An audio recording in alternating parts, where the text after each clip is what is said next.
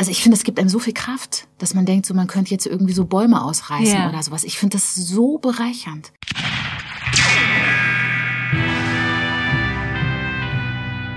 Es ist Sonntag und damit Zeit für eine neue Folge von The Last Film Standing. Wenn es sich anfühlt, als ob selbst im kältesten Winter gerade die Sonne hereinspaziert kommt, dann kann es sehr gut möglich sein, dass Abak Safayirat soeben den Raum betreten hat. Die Schauspielerin, Synchron- und Hörfunksprecherin hat sich zwischen ihren vielen aktuellen Projekten die Zeit genommen, das Last Film Standing Podcast Studio zu besuchen und es mit einer ordentlichen Portion guter Laune zu füllen. Die Gewinnerin des Deutschen Hörspielpreises steht zurzeit am Schauspielhaus Hamburg in der Lange Schlaf auf der Bühne, ist zu sehen in der Wow-Serie Souls und ihr preisgekröntes Hörspiel Pisten ist außerdem weiterhin in der ARD Audiothek zu hören.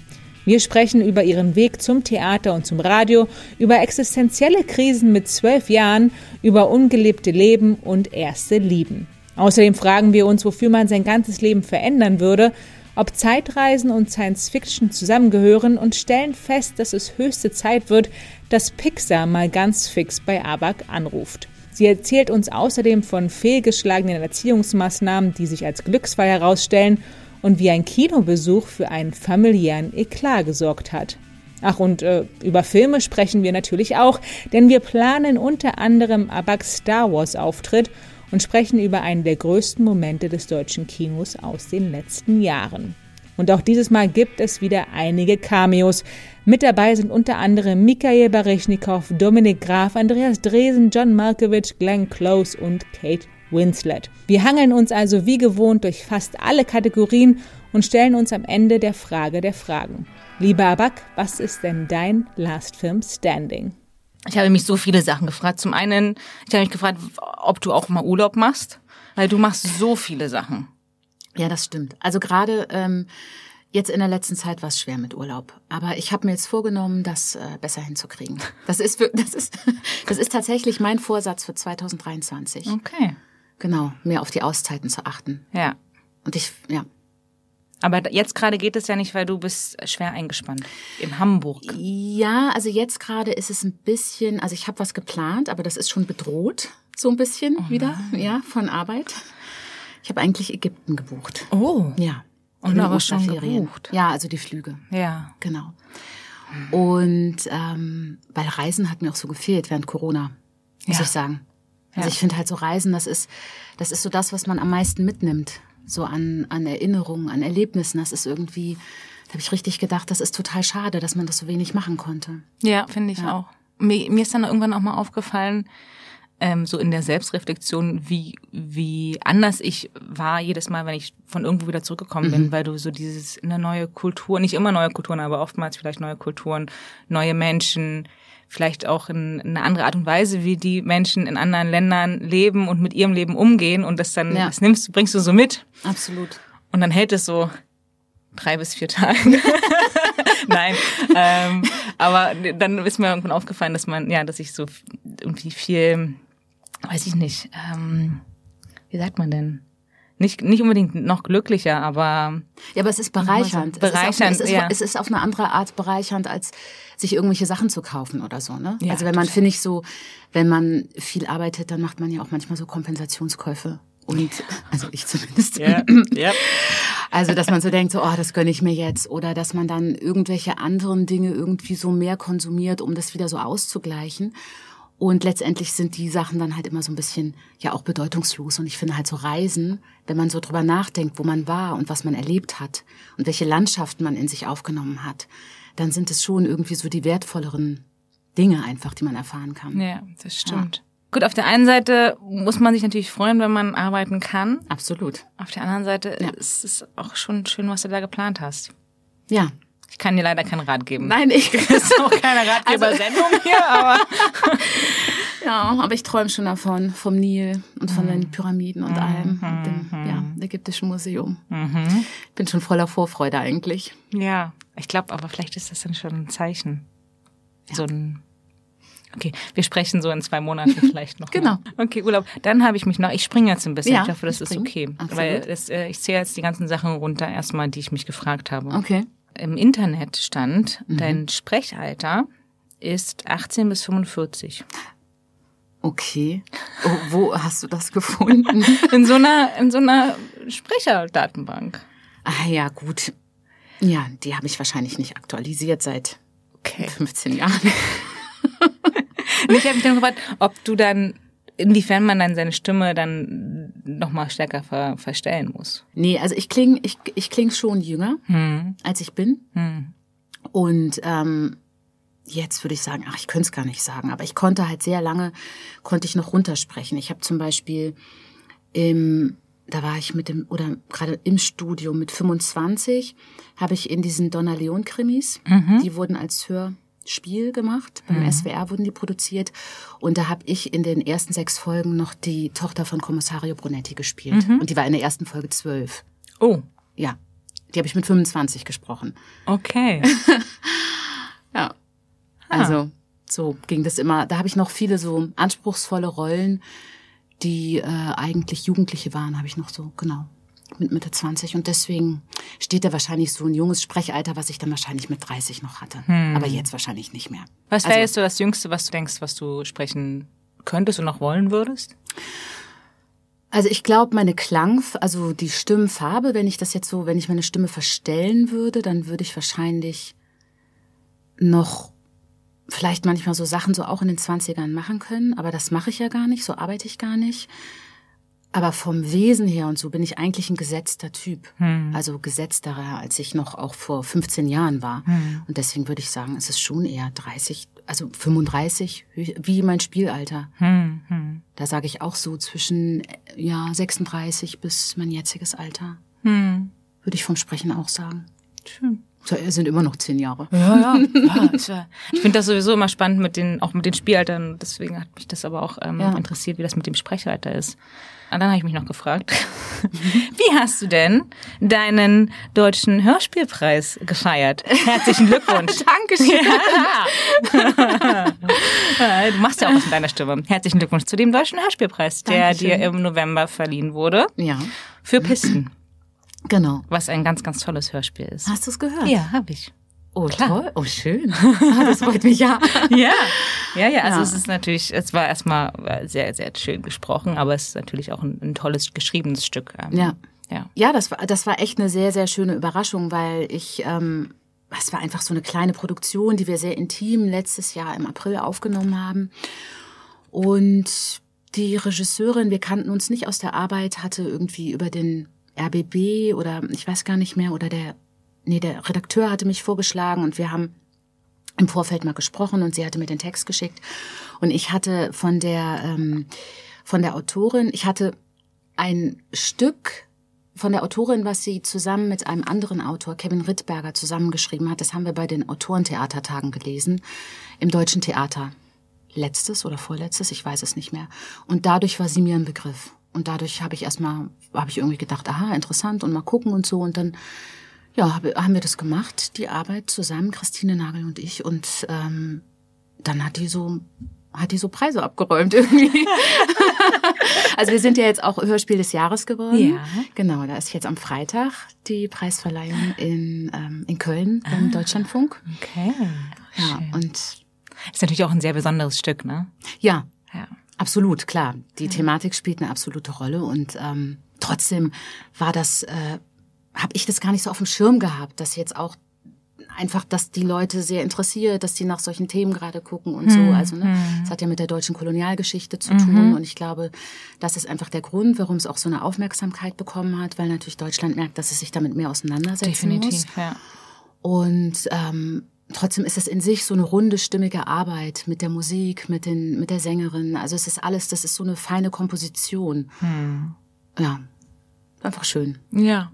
Ja, definitiv. Und das dachte ich auch. Ich hatte zu Der vermessene Mensch, dem Lars Kraume-Film, der jetzt im März startet, ähm, der jetzt auch auf der Berlinale lief, da, der handelt auch von dem äh, Völkermord an den Herero und äh, Nama und da war Leonard Scheicher hier. Und wir haben auch gesagt, das ist in der Schule so komplett totgeschwiegen worden. Das, ja, also Man- in meiner das- Schulzeit hat ich es auch nicht stattgefunden. Nee, gar nicht. Überhaupt und nicht. Ähm, und äh, genau, und Leonard ist noch mal ein bisschen jünger. Auch bei ihm kann man, also klar, Kolonialzeit so ein bisschen, aber, also dass Deutschland Kolonien hatte, aber was da wirklich passiert ist, davon wurde nicht gesprochen. Ja. Und ähm, es ist definitiv an der Zeit, schon lange, schon lange drüber der Zeit, ähm, dass das Thema behandelt wird, ja. Und deswegen. Der Text, der schafft es irgendwie, die Leute so zu erwischen, was und das deswegen war es für mich, glaube ich, auch so eine Überraschung, weil ich das halt, als ich den gelesen habe und auch in der Art, wie wir aufgenommen haben, habe ich das gar nicht so äh, absehen können, dass durch diese Beschreibung der persönlichen Erfahrung der Autorin in ihrem Leben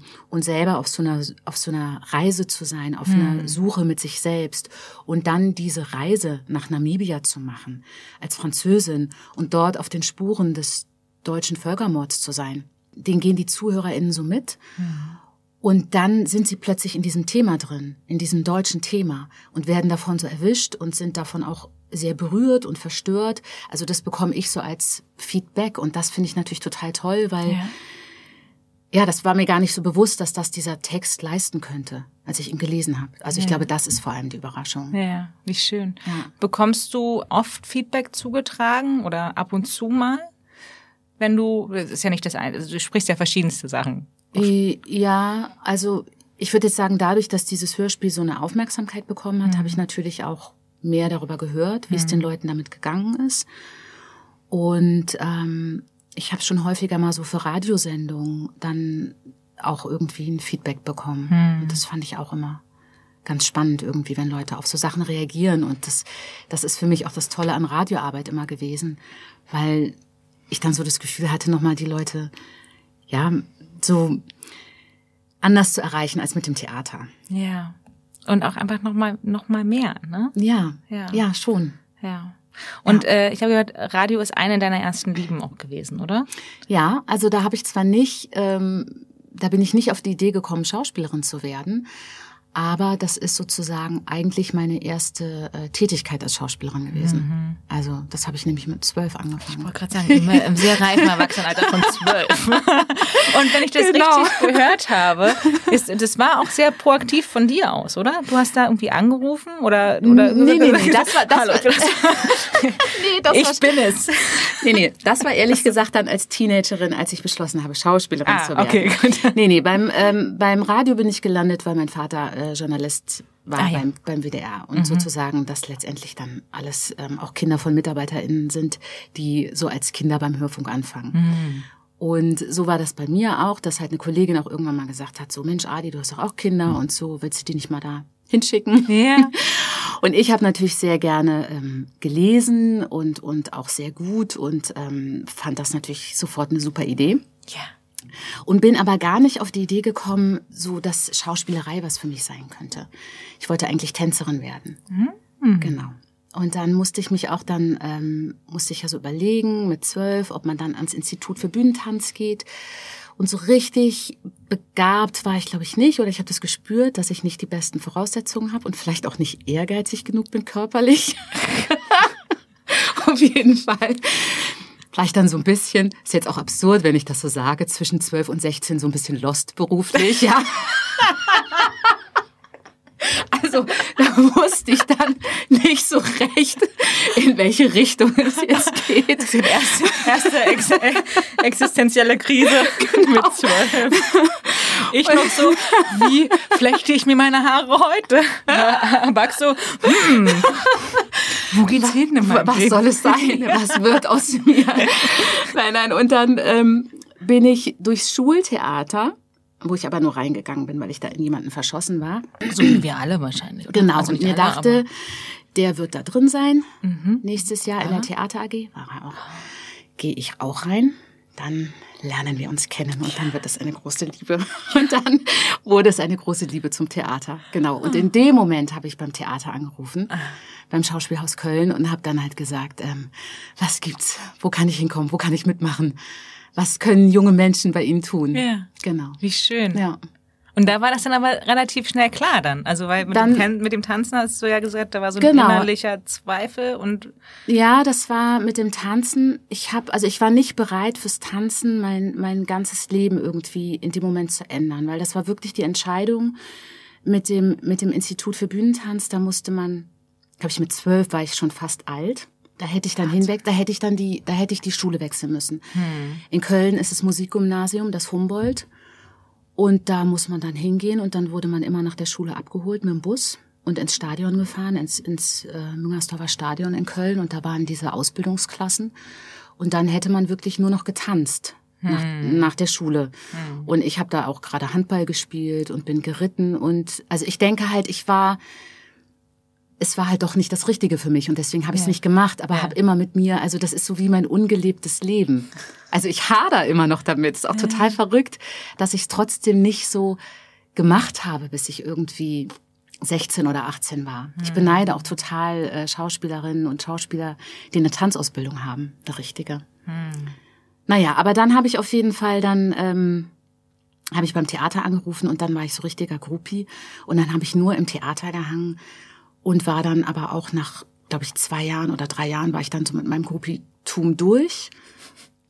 und dann war das für mich so ganz klar, so auf welche Schauspielschule ich will. Das hat dann leider nicht geklappt. Nach Essen auf die Volkwang wollte ich. Okay. War ich total überrascht, habe ich auch gedacht, die nehmen mich gleich in der ersten Runde. Also ich so wirklich so jugendlicher Wahn. Ja, oder einfach gesundes Selbstbewusstsein, oder? Ja, oder ich weiß auch nicht. Ich, hab- meine, es ist Ihnen ja immerhin etwas verloren gegangen an dir. Das kann man ja jetzt ganz klar sagen. Ja, genau. genau.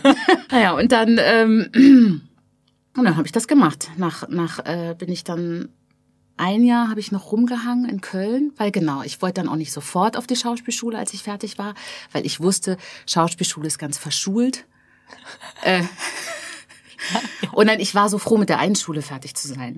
Weißt du? Also ich habe so richtig, ich habe Schule als so ein Gefängnis empfunden in der Oberstufe, dass ich ähm, so unbedingt so mein eigener Chef sein wollte. Ja. Für ein Jahr, bevor ich auf die Schauspielschule gehe. So ein bisschen das Leben genießen, jobben, kellnern, frei haben, Ja, ja, ja. reisen, genau. Und dann bin ich auf die Schauspielschule. Dann nach einem Jahr. Und dann war es aber doch so, wie das ja war gut. Ja, war, ja. Ja, ja, da, da war ich dann auch super ehrgeizig und alles. Ja. Und jetzt, ja, jetzt arbeitest du ja in so vielen, also als Synchronsprecherin, äh, Hörfunksprecherin, äh, Film, Fernsehdarstellerin, Theaterdarstellerin. Wenn dich jemand fragt, was dein Beruf ist, legst du dich selber fest auf eins von diesen Schauspielerin. Schauspielerin. Ja. Hm. Bei Sprecherin auch als Schauspielerin dann quasi. Also als Sprecherin, ja, deswegen auch das mit dem Synchron, das ist jetzt, das ist auch so ganz frisch, das ist so ein bisschen so durch Zufall zu mir gekommen. Ähm, also Computerspiele habe ich immer synchronisiert schon. Aha. Ja, super lustig. Das glaube ich. Das habe ich aber eher so als Nebenjob betrachtet. Also etwas, was, keine Ahnung, was ich auch mache, so. Ja. ähm, was ich auch sehr lustig fand immer. Und eigentlich, was mein Wunsch wäre oder warum mich das auch immer interessiert hat, ist, ich würde total gerne diese Pix Pixar-Filme und so Ja. und Disney synchronisieren. Das kann ich mir total gut vorstellen. Ja, ich mir auch. Die wissen das noch nicht richtig, aber die kommen da noch drauf. Ja, ich weiß, die werden mich finden. Ja. Also die, ähm, nee und diese und diese Computerspiele, das geht ja auch so in die Richtung. Das sind so Fantasiewelten. Das sind Mhm. so, das fand ich immer so schön. Man kann da etwas sein, wo ich dachte, das kann ich als Schauspielerin nicht sein. Also diese Mhm. äh, äh, in diesem Genre spiele ich nicht oder diese Figuren spiele ich nicht und das kann ich in diesen Computerwelten machen. Mhm. Genau. Und so Menschensynchron, das ist jetzt so durch Zufall zu mir gekommen. Aber das ist, das se- sehe ich mich eigentlich gar nicht. Hm. Ja. Hm. Okay. Ja. Dann warten wir auf Pixar. Ja. Schön. Und werde ich aber in der Zwischenzeit, boah, ich habe das ein bisschen übersprungen. Pisten kann man sich immer noch anhören. Kann man sich Natürlich anhören. in der äh, NDR Audiothek. Audiothek. Ja, ARD Audiothek, genau. Und man kann dich natürlich auch noch auf der Bühne sehen, in Hamburg gerade, was Ja. wir vorhin schon mal angerissen haben, unter der Regie von Philipp Stölzel mit Der lange Schlaf. Genau. In Der lange Schlaf Ja, eher. in der lange Schlaf. genau. Genau. Das läuft, glaube ich, noch gar nicht so lange, ne? Wenn ich Nee, das wir hatten, nee, nee, 21. Januar hatten wir ja, Premiere. ja. Ist ganz frisch raus. Also haben jetzt Februar gespielt, drei Vorstellungen. Ja, jetzt am Sonntag Mhm. ist dann wieder. Und man auf dem Screen kann man dich auch noch sehen. Eigentlich kann man dich in, in verschiedensten Ja, Aspekten. stimmt. Genau. Äh, Souls. Souls kann man in, bei Sky oder Bei- Wow, wie es jetzt, heißt. Ja, Ne? genau. So viel einfach. Ja. Schön, schön, schön. Jetzt haben wir schon äh, über die eine erste Liebe gesprochen, mit Radio Mhm. und Schauspielerei. Und ich hatte noch gehört, dass Brecht irgendwie auch so eine der ersten Lieben war. Das stimmt. Ja. Das stimmt. Also das äh, Brecht ist meine erste Theaterliebe eben gewesen. Als ich in dieses Stück gegangen bin, wegen dem Typen. Das war die heilige, die heilige Johanna der Schlachthöfe. Mhm. Und da habe ich dann, ähm, war ich völlig so auf Brecht fixiert für eine Zeit lang. Und dann habe ich ja beim Schauspielhaus Köln angerufen und die haben als erstes tatsächlich ein Brecht-Projekt auch gemacht. Mhm. Mit Texten vom jungen Brecht. Und dann habe ich mich sehr viel mit Brecht beschäftigt.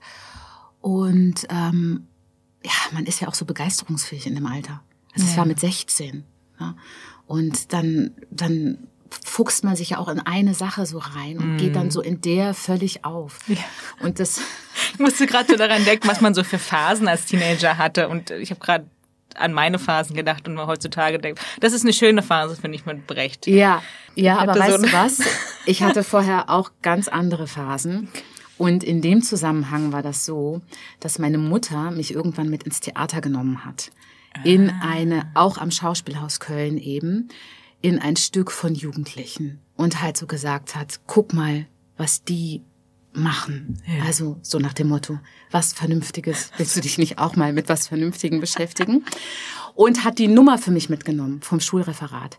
Und diese Nummer hatte ich noch. Das fiel mir dann eben ein. Und dann habe ich ja da angerufen und dann war ich ja wirklich ein ganz schrecklicher Groupie. Dann war ich, und vorher war ich in der Schule eine super Schülerin und habe immer auf meine Eltern gehört. Und dann mhm. war ich nur noch in diesem Theater und nur noch mit diesen Alles Schauspielern. Mutter. Ja, und, und habe dann auch gesagt, ich werde Schauspielerin. Und so hatte sie sich das natürlich nicht vorgestellt als sie mich damit hingenommen hat. also für meine Mutter war das, glaube ich, ein Albtraum. Kann man aber auch schwer gegen verargumentieren, dann, weil es ja. war ja ihre, sie hat dich ja mitgenommen. Ja. Lustig. Aber das, das war natürlich überhaupt nicht ihr Ziel gewesen, dass ich, dass ich Schauspielerin werden will. Ja. Ja. Oh Aber dann ist ja noch alles gut ja. geworden. Ja. Und du hast ja wirklich so viele tolle äh, Stücke gespielt an so vielen verschiedenen Theatern. Ich glaube, wenn wir da nochmal drüber sprechen müssen, dann bräuchten wir nochmal eine extra Folge. ähm, aber du hast viel gesehen und viel gemacht. Und ähm, mit Brecht warst du jetzt zuletzt ja dann auch äh, am Gorki. Ja. Bis letztes Jahr. Ja, genau. Was ja irgendwie auch ein schöner, ein schöner schließender Kreis ist. Total. Also richtig, richtig schön und das war auch eine ganz tolle Arbeit mit Oliver Frillitsch, meinem Lieblingsregisseur am Gorki und mit meinen liebsten Kolleginnen. Wir mhm. haben zu sechst, haben wir Mutter Courage gespielt mhm. und das war ähm, ja eine sehr intensive und, und schöne Arbeit. Also auch sehr, sehr anstrengend, aber also echt toll miteinander. Mich schön. Ja. Toll. Ich habe noch eine dritte erste Liebe. ja. Und zwar, das kam, hat sich jetzt erst rausgestellt in unserem kleinen Vorgespräch, was schon sehr lustig war. Äh, die Flimmerkiste, Serien. Was ja dann auch schon mal so langsam der, die Überleitung zum eigentlichen ist zum eigentlichen Thema. Genau. Ähm, genau, du magst Serien sehr ja. gerne. Ich liebe Serien. Und du hast sie alle gesehen. Ja, ich bin, ich bin Serienjunkie, muss man echt sagen. Von klein auf. Ja. War da dann trotzdem Platz für Filme? Also warst du auch viel im Kino als Kind und Jugendliche? Bist du, war deine Familie dafür irgendwie auch offen oder waren es wirklich eher verstärkt Serien? Ich würde sagen, als Kind waren das eher Serien. Hm. Ähm, weil wir als Kind, ich glaube, wir sind nicht so viel ins Kino gegangen. Aber dann gab es eine Zeit lang, ähm, durften wir immer sonntags ins Kinderkino gehen. Oh. Mein Bruder und ich, ja. Und da war ich zum Beispiel, aber ich kann mich an die Filme gar nicht erinnern, nur an den Eklat, der passiert ist, als ich meinen kleinen Bruder mit in Ghostbusters genommen habe.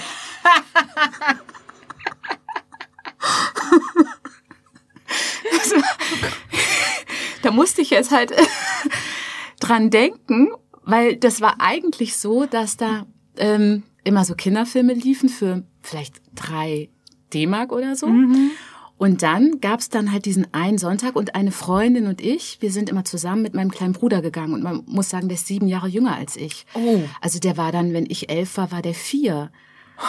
Und, und dann den einen Tag, sie hatte mir das auch gesagt, es gibt irgendwie einen anderen Film. Und dann ähm, war mir schon klar, dass ich dann wahrscheinlich nicht gehen dürfte. Und dann habe ich meiner Mutter das so verkauft, als ja, der, weil der kostete dann mehr. Und dann habe ich irgendwie so gesagt, das ist irgendwie ein besonderer Film und das irgendwie argumentiert, dass sie mir das Geld gibt. Hm. Und dann sind wir da reingegangen. Ich weiß auch gar nicht, warum wir da reingekommen sind. mit, dem, mit dem Vierjährigen. Ja, eben, das meine ich. Wie geht's deinem Bruder denn heute? also, dem geht's gut und aber Meine Mutter ist ausgerastet. Ich habe ich hab eine ganz schlimme Strafe bekommen. ich kann mich nicht mehr erinnern, aber meine Mutter ist so ausgerastet. Das ist ja klar. Also mein Bruder war vier oder fünf und ich habe ihn in Ghostbusters geschleppt. Aber seid ihr bis zum Ende drinnen geblieben? Ja, Oh ja, nur dann. ja, ja, ja. Also das ist vor allem meine Kino Kinoerinnerung als Kind, Ja. dass wir in dieses Kinderkino gegangen sind. Aber ähm, ich kann mich nämlich ansonsten gar keine Filme erinnern, die wir da gesehen haben. Und trotzdem weiß ich aber, dass ich natürlich alle tollen Kinderfilme in der Zeit gesehen habe als Kind. Die liefen so wie Momo, Unendliche Geschichte, E.T. Und das habe ich bestimmt auch alles im Kino gesehen. Ja. Also ich muss da im Kino gewesen sein. Und dann kam die Jugendzeit und da hat man doch immer noch so sich, ähm, nicht DVDs, Videokassetten. Oh Gott, so schrecklich. Das ist die Bibliothek. Man hat sich damals, ich weiß gar nicht, ob die jungen Leute heutzutage das machen, aber man hat sich ja immer so Filme ausgeliehen. Hm. Weil das war ja das, was man so gemacht hat, wenn man sich getroffen hat. Einen Film geguckt, Ja. auf Video, mit Chips und Pizza bestellt. Und du musstest dich aber vorher entscheiden, was du haben willst. Oder Genau. in der Videothek halt. Genau. Und ich glaube, das waren auf jeden Fall nicht die besten Filme, die ich in meinem Leben gesehen habe. also, Oder gab es bestimmt auch andere Sachen, die vielleicht in dem Moment interessanter ja, waren. du, also, Also- durchaus. so, genau. Es war ja eher das Rahmenprogramm, ne?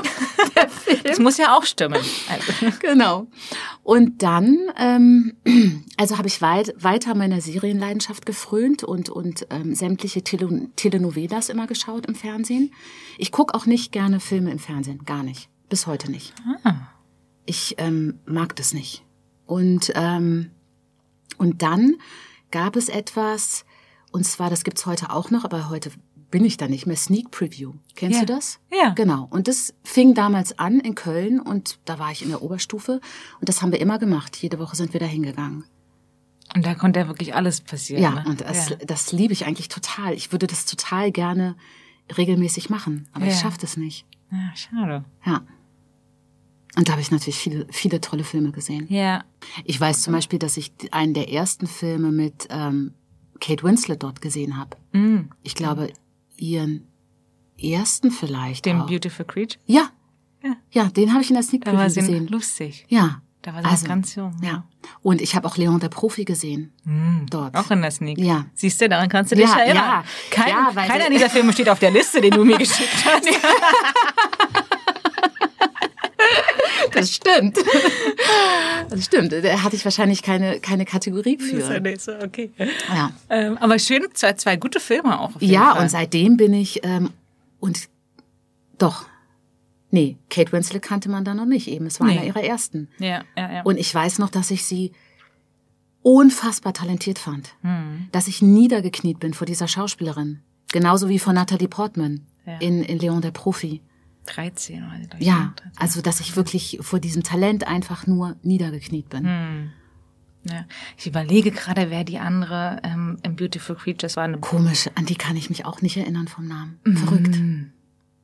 Ich weiß es nicht mehr, aber genau, und ich glaube, Beautiful Creatures ging damals aber so ein kleines bisschen unter und kam dann, nachdem sie dann, ich glaube, Titanic oder Titanic war, glaube ich, ihr zweiter oder so. Und dann kam das nochmal, in meiner Erinnerung nochmal Ja? so ein bisschen auf, dass man das nochmal, ah, übrigens, sie hat schon mal was gemacht, wo sie noch anders gespielt hat. Aber ja, der war, Ah, der war richtig gut. Ich hätte gedacht, dass sie viel weiter auseinander sind. Titanic und Beautiful Creatures. Vielleicht ist ich auch Blödsinn. Aber du kannst es mir nicht nachweisen. Nee, nee. Hat sie nicht auch noch diesen Fußballfilm gemacht? Nee, das war sie nicht, ne? Nee. Nee, okay. Weil Kick It Like Beckham, weißt du den?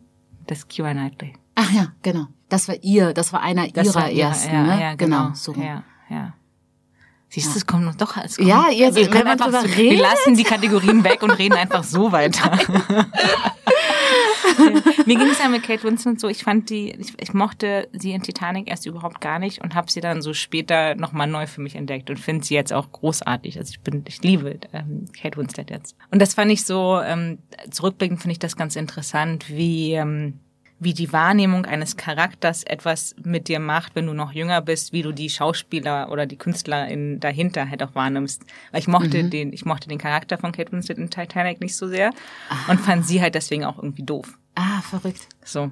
Naja, gut, aber äh, andererseits, es ist ja genauso wie ähm, umgekehrt, wenn man jemanden ganz toll findet, wie ich sie da halt eben in Heavenly Creatures so toll fand, dann ist man ja auf ewig dieser Person verfallen. Also mir geht das so. Wenn Stimmt. ich mich sozusagen verliebe in eine spielende Person, dann können danach noch 20 Filme kommen, die vielleicht irgendwie zur Hälfte auch nicht so toll sind, aber das eine Bild von, oder sag ich mal so, dieses, dieses Erlebnis von diesem, dass du halt wirklich dieser Person völlig verfällst auf der Leinwand, das bleibt dann. Ja, stimmt. Stimmt, So. ja, ja. So geht's mir mit Tom Hardy zum Beispiel. Tom Hardy kann 90 schlechte Filme machen. Ich ihn immer noch gut. so, okay. Genug von mir. Der Vergleich. ich habe mich zum Beispiel in das Duo, ähm, Gott, jetzt wieder die Namen, ne? Eben waren sie noch da. Ähm, Angesicht des Verbrechens, Serie aber. Ja, Äh, ja, ähm, ja, ja. so Sachen, die Ähm, beiden, Ähm, Max, Nein, Engel? nee, Ach so. die großen, die, die großen Jungs. Zerfeld. Ja, Zerfeld Mhm. und sein Buddy. Mi- Mi- Michel Maticic. Mati- Ja. Maticic. ja, Michel, genau. Ja, ja. genau. Wie groß Ja. war im Angesicht des Verbrechens, also wie gut war im Angesicht des Verbrechens? Das war großartig, Das war oder? richtig großartig, und das ja. war ein, und das ist völlig, das ist leider völlig, ähm, irgendwie hat es kaum einer mitbekommen damals. Echt? Ich meine ja. Krass. Und es gab ja auch, glaube ich, so, das ist so, der hat das Budget so überzogen, ne? Ah, das Dominik nicht. Graf, dann war es irgendwie so schwierige Dreharbeiten, glaube ich, aber vielleicht erzähle ich auch Quatsch. Wie gesagt, meine Erinnerung. ich mache so einen Disclaimer an den Anfang der Folge. so. Und ähm, das war noch die Zeit, wo man sich das auch so auf DVD geholt hat und wo es noch nicht so viele tolle deutsche Serien gab. Ich wollte gerade sagen, und ich glaube, das war eine der, der ersten, die ich gesehen habe, wo ich dachte, ah, krass, Deutschland kann auch so spannende, so gritty, dreckige, gute Krimisachen. Ja. Ähm, und ich genau, und das also war richtig, Hammer. richtig. Und da Marie Bäumer war da auch noch mit dabei. ja und hier die ähm, Alina, Alina. so von Kriegerin dann später. Mhm, mhm. Und dann konnte ich das gar nicht fassen, dass sie das auch in Angesichts des Verbrechens ist. Und sie in Kriegerin. Aha. Also, Ja. Ja, das war gut. ja, das war sehr gut. Weißt du denn noch, oder kannst du schätzen, was der Film ist, den du am meisten gesehen hast bis heute? Oder einer der Filme?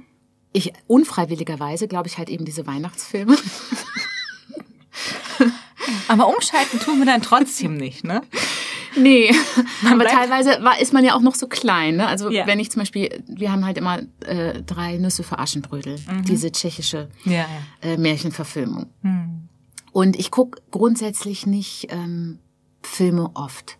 Deswegen ähm, gibt es, also habe ich keinen Film so richtig, richtig oft gesehen. Mhm.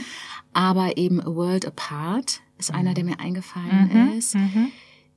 Den habe ich mir dann sogar mal bestellt, glaube ich, im Internet und auch ähm, White Nights mit Michael Baryshnikov. Ja. Ja. Der Balletttänzer aus Sex in the City. Was?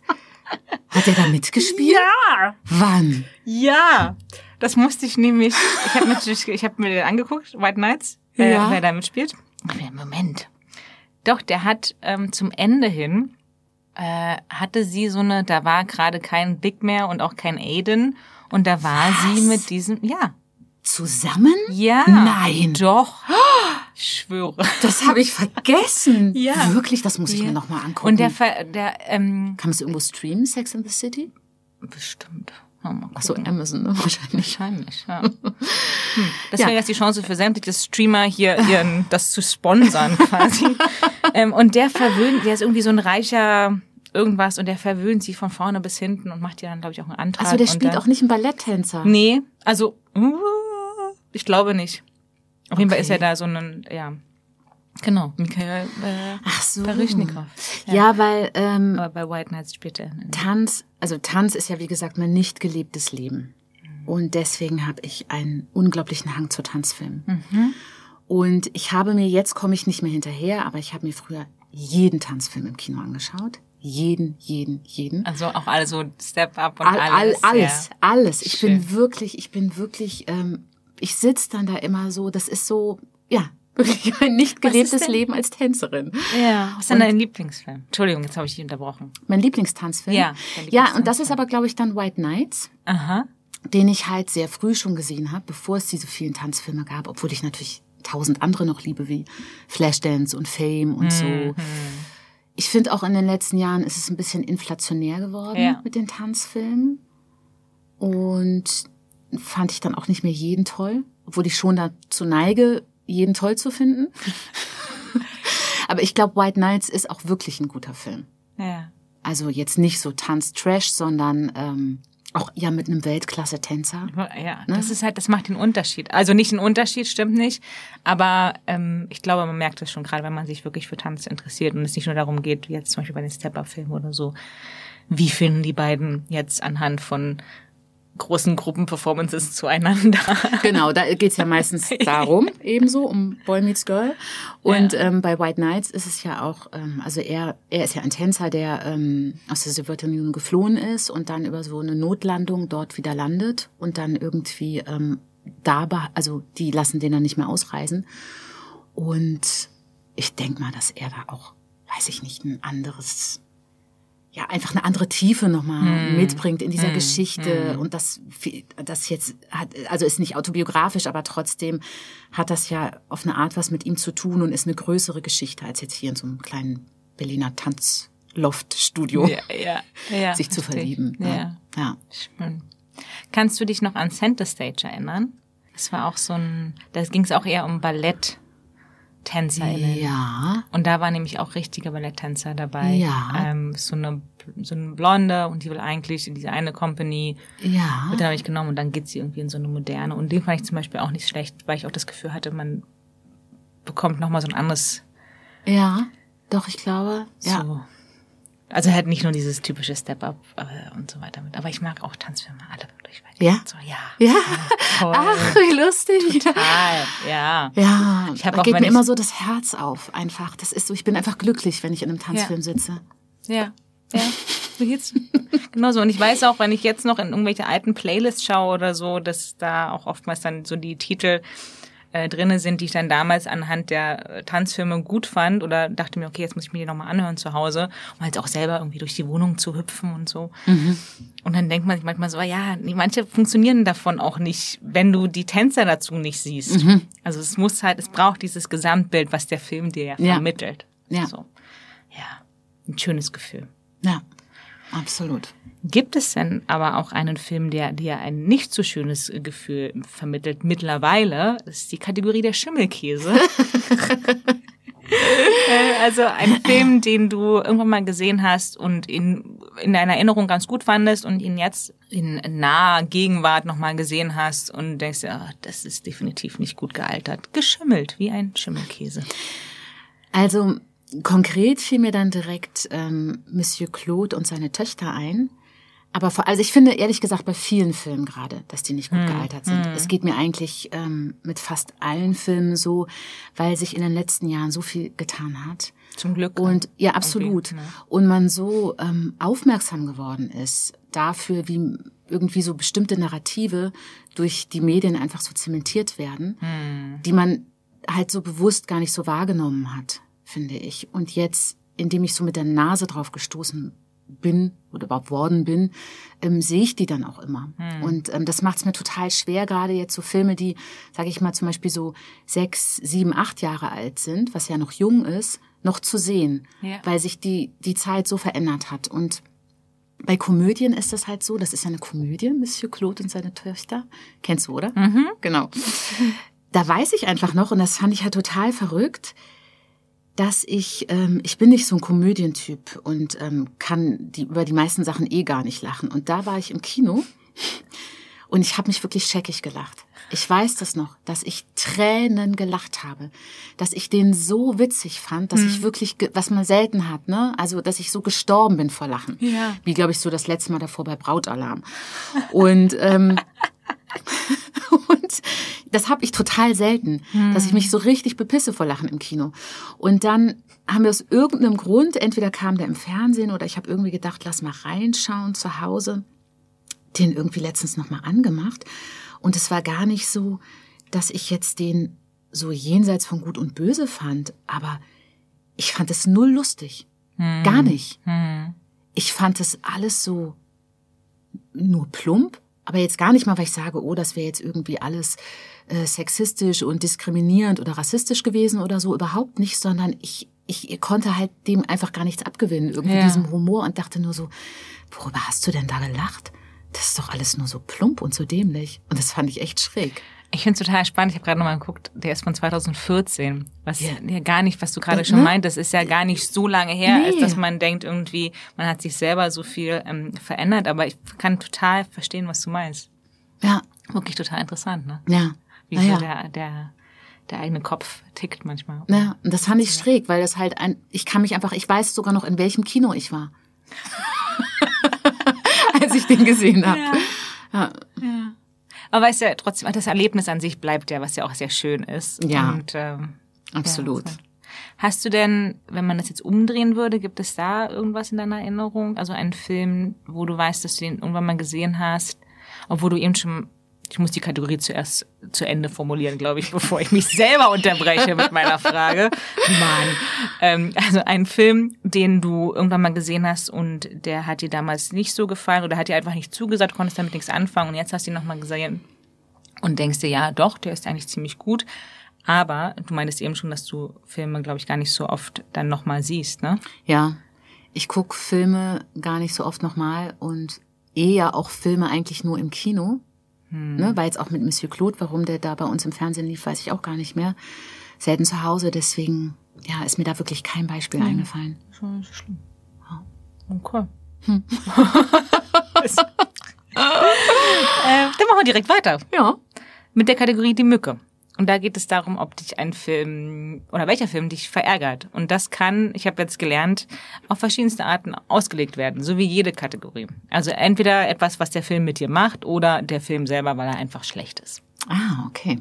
Das ist wie, wie Ähm, also, Dune, wird überhaupt Dune ausgesprochen oder wird der Dune ausgesprochen?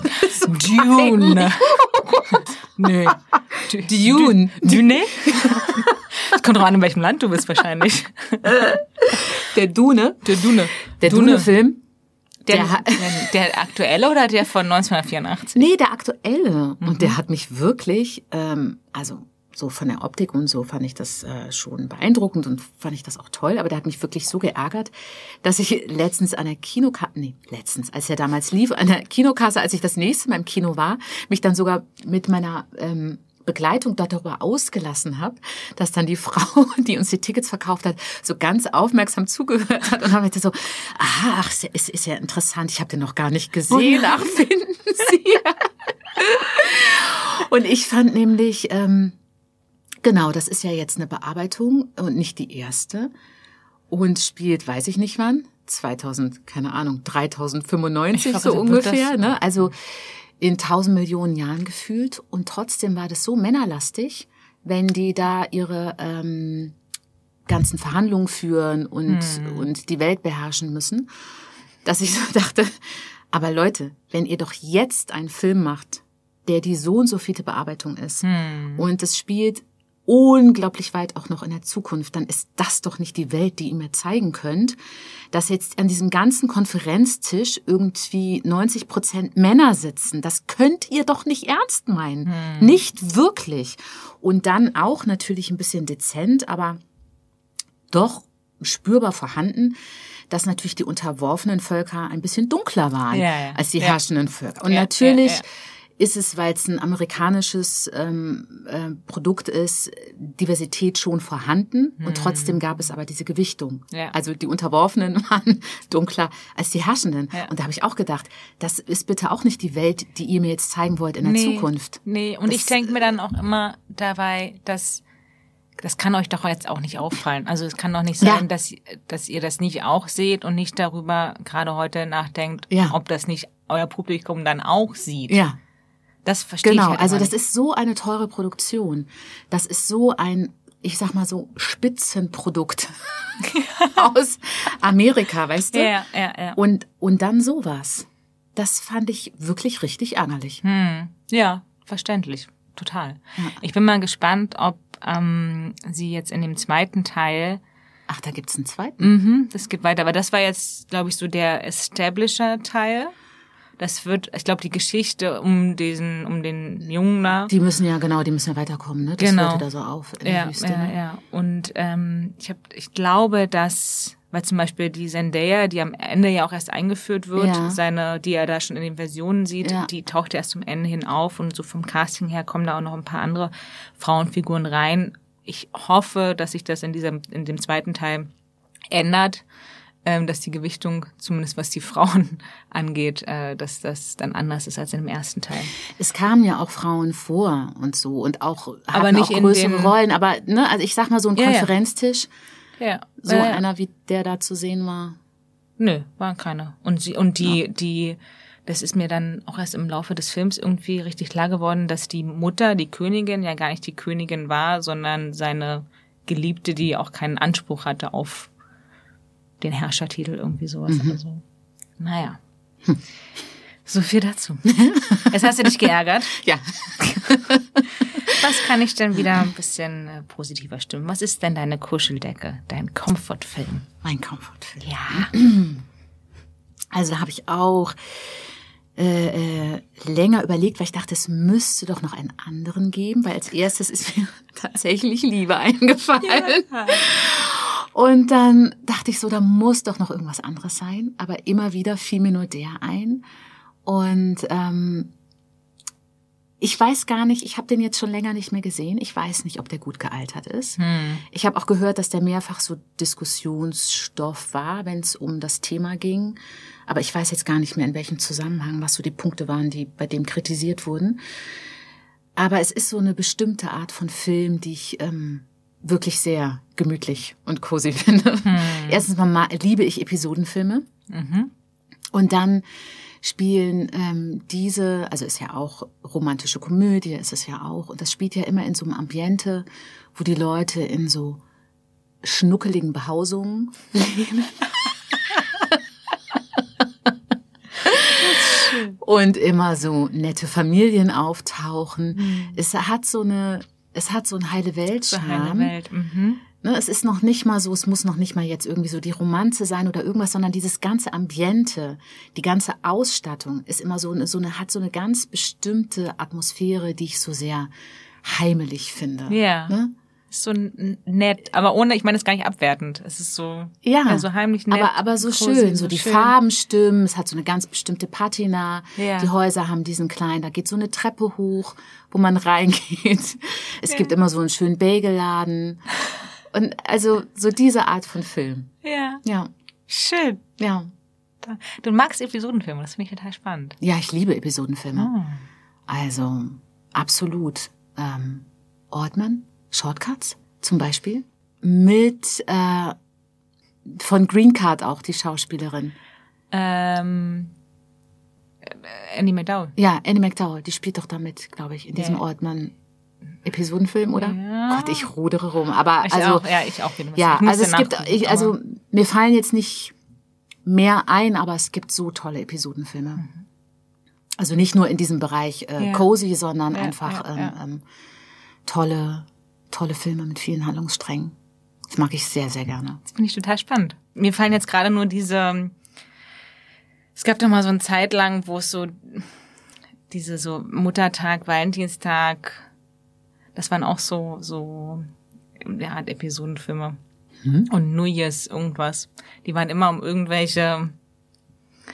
Das war auch alles so- so eine Art Romantic Comedy, so zum Beispiel mit Jennifer Aniston und Julia Roberts und so, die haben da alle mitgespielt. Und es gab einen, der hat hatte was mit Muttertag zu tun, einer mit Valentinstag und ich glaube noch einer mit New Year's Dings oder irgendwie sowas. Ah, okay, das sind die einzigen, die mir gerade einfallen. Aber es gibt noch viele andere. Ich glaube, die Franzosen machen das auch sehr gut. Ja? Ja, da fallen mir nur auch gerade die Titel nicht ein. Also, es kann sein, dass dieser ganze Abschnitt einfach rausfliegt. Aber Episodenfilme. Ja. Sehr gut. Schön. Ja. Ich habe mich sehr über deine nächste Antwort auch gefreut. Und zwar der Motivator. Da geht es darum, ähm, welcher Film dich denn motivieren kann, beziehungsweise dass dir das Gefühl gibt, die Welt erobern zu können. Habe ich da, habe ich da eine Doku angegeben? Ja. Ah. Ähm, ja, die Abkürzung geht R B G. Guter Start. Ich musste kurz überlegen. Ein Leben für die Gerechtigkeit oder so ähnlich. Genau, äh, über Ruth Bader Ginsburg. Ja. Und oh Gott, ich hätte noch mal nachschlagen müssen, auch was in diesem, was sie genau alles durchgefochten hat.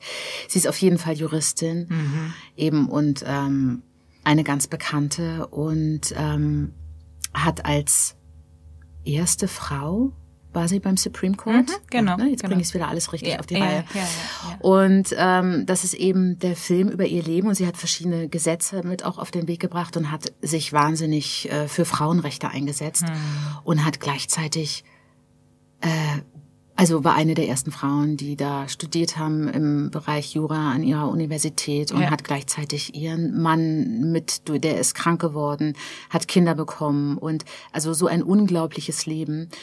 Und ich finde halt, ich finde eh Dokumentationen immer ganz, ganz toll. Und ähm, aber auch Biopics, mhm.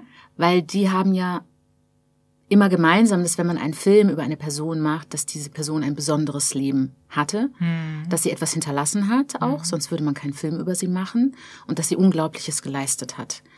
Und manche Menschen, wie zum Beispiel Ruth Bader Ginsburg, haben so ein Leben, wo man so denkt, das, wie kann ein Leben dafür ausreichen, das alles zu schaffen? Und ich finde, man selber ist so oft erschöpft im Leben oder nur von seinem Alltag überfordert. Und, ne, und dann und dann siehst du das, also vor allem die Menschen haben ja auch immer gegen Widerstände gekämpft. Sonst mhm. würde man auch nicht einen Film über sie machen, mhm. weil sonst mhm. hast du keine spannende Handlung, auch in der Doku nicht. Ja. Und das war ja bei ihr allein die Tatsache, dass sie Jura studiert hat als Frau in den Zeiten und ähm, wie sie das gemacht hat, mit welchen Abschlüssen, ähm, wie sie sich in der Politik durchgekämpft hat, also sozusagen 50 mal so viel Steine in den Weg wie andere. Und dabei noch irgendwie Kinder bekommen und halt so Fulltime gearbeitet. Also ich, ich finde es den Wahnsinn. Ja. Und dann politisch so aktiv. Und das ist so, wenn ich sowas gucke, danach denke ich, ich, also dann, also ich finde, es gibt einem so viel Kraft, dass man denkt, so man könnte jetzt irgendwie so Bäume ausreißen ja. oder sowas. Ich finde das so bereichernd ich finde es wahnsinnig bereichernd, ja. über so Menschen irgendwie äh, was zu sehen. Ja, ja genau so soll es sein. Na, ja. Ich habe überhaupt gar nichts hinzuzufügen. ich ärgere alles so gut, was? Ja, nee, ich ärgere mich gerade so ein bisschen, dass ich jetzt nicht noch mehr über Ruth Bader Ginsburg sagen kann. Ich glaub, du hast aber, aber okay. Ja, und ja, außerdem können Leute sich ja die, die Dokumentation angucken. Und genau, es gibt auch einen bitte Biopic. guck diesen Film. Ja, das wollte ich jetzt gerade sagen. Bitte guck diesen Film, weil das ist eine unglaubliche Frau eine unfassbar unglaubliche Frau. Ja. Und ja. Und was ich bei der auch noch so cool finde, ist, ähm, dass sie halt irgendwie auch cool ja. ist. So, ne? Also die hatte auch immer irgendwie so einen Spruch noch auf, der, auf den Lippen und so. Ist jetzt ja. nicht so, dass es total trocken ist. Ähm, ja. Und das so noch als kleines Schmankerl dazu. Absolut. Also total, sie ist einfach richtig beeindruckend. Ja, ja, ja, ja. Jetzt haben wir äh, über eine sehr beeindruckende Frau geschwärmt oder ja. von einer beeindruckenden Frau geschwärmt. Was wäre denn aber dein Schwarm im Sinne von einem Film, wo du gerne dabei gewesen wärst? Also ja, wovon du schwärmen würdest. ähm, das kann in jeglicher Kapazität sein. Also es muss gar nicht als Schauspielerin sein, nee, aber ich kann nur als Schauspielerin beim Film okay. sein. Sonst gar nicht. Okay. Und nur in einer tollen Rolle. Okay. und deswegen aber, also wenn ich, wenn ich einen Film sehe und den halt sehr, sehr toll finde, dann ähm, kann ich mir das eigentlich auch gar nicht so vorstellen, natürlich, dass ich jetzt dabei wäre. Oder dann entsteht gar nicht der Wunsch, weil der dann ja so perfekt ist hm. mit denen, die es machen. Ja, ja, ja. Und dann, es gibt aber halt so bestimmte Sehnsüchte natürlich, was einen so interessiert. Und ich liebe halt ja Science Fiction. Ah. Ja, ich liebe Science Fiction. Du kannst und hier eine Hälfte von meinem doppelseitigen Lichtschwert haben, wenn du möchtest. Ah, ja, bitte. Und deswegen ähm, wäre das für mich zum Beispiel schon auf jeden Fall ein ganz großer Traum, zum Beispiel in Star Wars mitzuspielen. Mhm. Und einfach, ich liebe, ich liebe zum, ich liebe einfach Special Effects. Ich liebe die Ausstattung. Ich liebe diese Bilder. Also das fand ich bei Dune auch zum Beispiel toll, die Raumschiffe und so. Ja, die fand ja, ich halt schon gigantisch toll irgendwie mhm. von der Ästhetik. Und das ist zum Beispiel auch etwas, was mich am Theater interessiert hat, dass mich große Bilder, ich bin unglaublicher Fan von, von ja, der, der, die Kraft, die Bilder so haben. Und das hast du natürlich zum Beispiel im Science Fiction, wie die Raumschiffe fliegen, was dann so passiert und so. Und ich wäre total gerne halt Teil eines solchen Bildes. Mhm. Also ich würde mich gerne auf großer Leinwand im, sage ich mal, Cinemax oder Cinestar natürlich sehen in so einem Film, in so einem Genre irgendwie. So weißt du, die, die Klappe geht auf und, du so, und ich im schwarzen Mantel mit so einer Frisur komme so rausgeschritten. Ja, und so, ja, also das wäre so ein absoluter Traum. Dann ein anderer ist Historienfilme, also Kostüm. Das ist auch, und ich habe mir auch eine Zeit lang, habe ich jeden Historienfilm gesehen. Jeden, jeden, jeden. Und ich habe jetzt letztens, ich habe ähm, mit meiner Lieblingsschauspielerin Trine Dierholm, habe ich äh, Margarete gesehen. Und da habe ich zum ersten Mal gedacht, dass ich jetzt vielleicht langsam ein bisschen durch bin Okay. mit meiner Historiensucht. Aber eigentlich ist immer noch, gibt's diesen großen Wunsch, in irgendwelchen zugigen Burggemäuern zu stehen, im Reifrock und dort 16 Stunden Drehtage zu Ah, haben. ja, also klar. auf jeden Fall. Im Herbst, im Winter. Auch, Auf jeden oder? Fall, ja doch. Das Licht muss ja stimmen. Doch, auf jeden Fall. Also das fände ich schon, das ist schon so eine Challenge, die ich sehr gerne mitmachen würde. Und ich glaube, dann hatte ich noch genannt Herr der Ringe, oder? Weil die dritte Sehnsucht ist Landschaften. Okay. Weil natürlich ähm, was Wunderschönes beim Drehen ist ja auch in so Landschaften zu sein. Und Landschaft macht ja auch total viel mit dir. Und zum Beispiel die Landschaften bei Herr der Ringe, ich weiß schon, ganz oft ist man auch im Studio und ist eine sehr grüne Landschaft. ja, und es ist auch alles animiert und das ist natürlich auch alles ähm, ähm, anstrengend, aber da, wo die jetzt zum Beispiel die ganze Zeit waren, da wäre ich schon auch gerne gewesen. Ja. ja. Also es hat, es hat gar nicht so viel eben mit den bestimmten ähm, Handlungssträngen oder einer bestimmten Figur zu tun, sondern eben mit was interessiert mich von Ausstattung, Landschaft und Zeit. Ja. ja. Ja. Und das, Wie schön. oh, das, ja, Ja. Ich überlege gerade, ob es irgendwas gibt, was, was historisch Science Fiction und die Landschaft zusammenbringt. Aber ich glaube, Nee, nee. das wird äh, doch ein bisschen schwierig. ja, das, Außer Doctor Who vielleicht als Serie. das kenne ich gar nicht. Ähm, das ist Also aber es- das ist, das vom ist, Namen, glaub aber halt, ich hab's ist nicht so ein, gesehen. Ähm, ich glaube, das ist in Großbritannien so eine Kult. Serie, ein, der äh, mit einer Telefonzelle durch die Gegend reist. Ah. ja, ach so, ja, mit, mit Zeitreisen. Ähm, genau, könnte man das natürlich hinkriegen. Vielleicht. Aber Filme mit Zeitreisen finde ich ein bisschen. Also es ist jetzt nicht ganz mein Geschmack. Okay, jetzt wird's komplex, aber ich glaube, wir müssen aber schnell weitermachen, weil sonst Ja, bleiben wir. okay. Okay, also Zeitreisen nicht, aber Science Fiction und Ja. äh, historisch. Okay. Ach so, stimmt. Ah, stimmt, ja, interessant. Mhm. Ja, nur nicht Zeitmaschine. Also das habe ich sozusagen mit Zurück in die Zukunft mit Ja. 14 oder Ja. wann, das Ja, ja. habe ich da gemocht, aber das interessiert mich sonst nicht weiter. Okay. Nee. Interessant. Muss ich noch ein bisschen weiter drüber nachdenken. Wir lachen sehr viel, was ich so schön finde. Ähm, aber jetzt möchte ich einmal kurz mit dir traurig sein. Ja. Was war denn der Film, der dich zuletzt irgendwie sehr traurig gemacht hat oder den du generell sehr traurig fandst? Oder zumindest einer der Filme, der dir einfällt. Also einer, der mich sehr traurig gemacht hat, das ist jetzt schon ein bisschen her, das war Systemsprenger. Weil da habe ich, ähm, glaube ich, durchgeheult. Ja. Ich habe da, glaube ich, wirklich durchgeheult im Kino. Und ähm, ich fand das Wahnsinn, wie das Mädchen gespielt hat. Und aber eine der traurigsten Szenen, wenn, weißt du, welche ich meine? Nee, du, ja. Hat es was also, mit Frau Schmeide zu tun? Ja, Ja. wenn sie da zusammen sagt an der Das ist so, Wand. ich glaube, warte hier. Oder? Gänsehaut, da. Es ist so hart, ja. Ganz Einer, genau. Und einer der größten Filmmomente der letzten Jahre für mich. Und ja, Ja, ja, ganz genau. Ich bin, ja. ja, mir, genau, mir ging's ganz genau. Ich bin da zerbrochen Ne? im Kino, als bei der, als die Szene Ja. kam. Und Ja. das ist so hart, weil der ganze Film, wie du sagst, der ist halt schon, ne, der hat dich so im Griff irgendwie Ja. und du bist sowieso schon am zerfließen. Ja.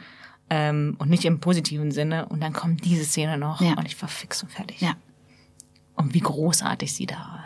Also D- das ist, der ganze, wie sie ist alles ja, toll, Es ist alle alles Wunder. toll, es ist alles toll, aber wie sie das spielt in dem Moment ist wirklich man vergisst es nicht. Ja. Es ist so ein unglaublicher Moment und ähm, ja, das ist der, der, der killt einen auch so emotional. Und ähm, ich kenne auch viele Leute, die sagen, so sie wollen sich den Film nicht angucken, weil sie schon glauben, dass ihnen das zu hart ist.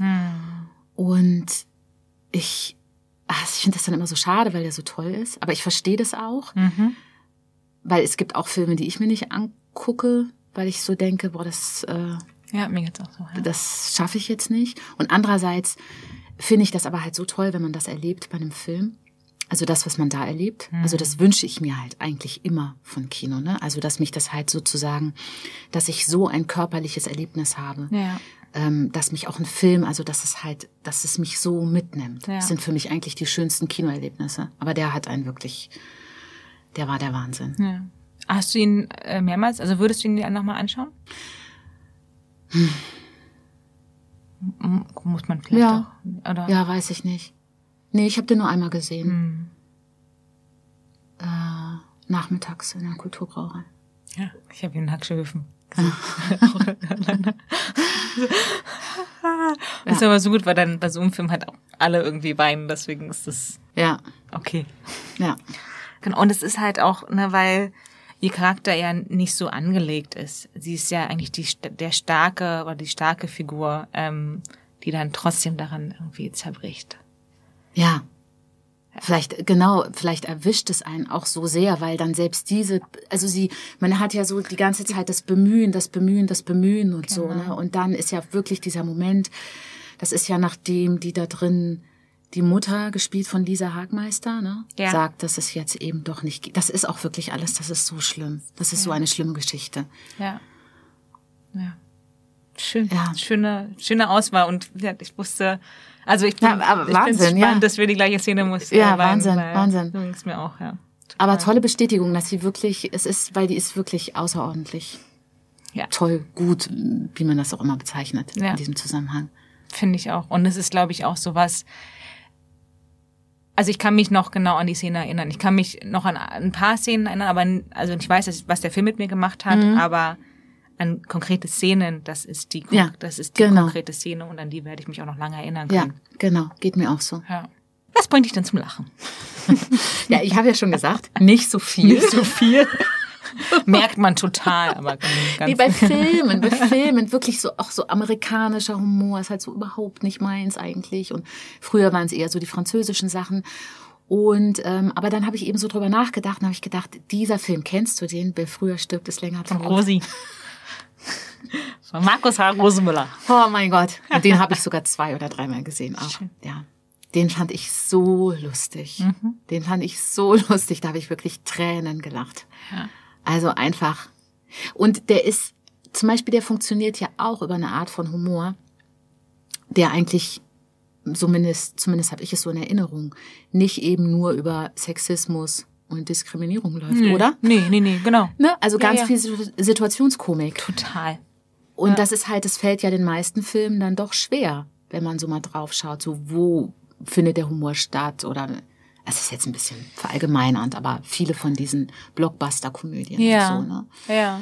Ja, ich, wahrscheinlich auch, was man, was man sucht oder erreichen will, weil es gibt natürlich irgendwie auch Filme, die dann nur Slapstick machen. Die brauchen so diese Themen gar nicht. Aber hier ist es halt irgendwie, also es ist ja trotzdem nicht nur platt und doof. Es Nee, halt gar Ja. nicht. So, und aber, und trotzdem hat er aber diese Situationskomik, ohne dass es halt zu banal wird. Ja. Wenn du weißt, was ich meine. Der ist so, gewitzt und schlau. Ja. Der ist smart irgendwie, Ja. der Film. Der ist echt einfach toll. Und Da habe ich wirklich wahnsinnig gedacht. Schön. Aber das ist schon ein bisschen länger her. ja, Mir ist, 2006. ja, mir ist gar nichts richtig. Also ich glaube halt mit meinem Kind habe ich letztens einen Hund namens Clifford geguckt und ich meine mich zu erinnern, dass der sehr witzig war. Der war ganz amüsant, ja. Ich habe den auch mit zwei, mit meinen, ähm, ja, im Kino gesehen mit zwei äh, ja, Kindern. Ja. Und dachte mir dann so, Mensch, das war unterhaltsam.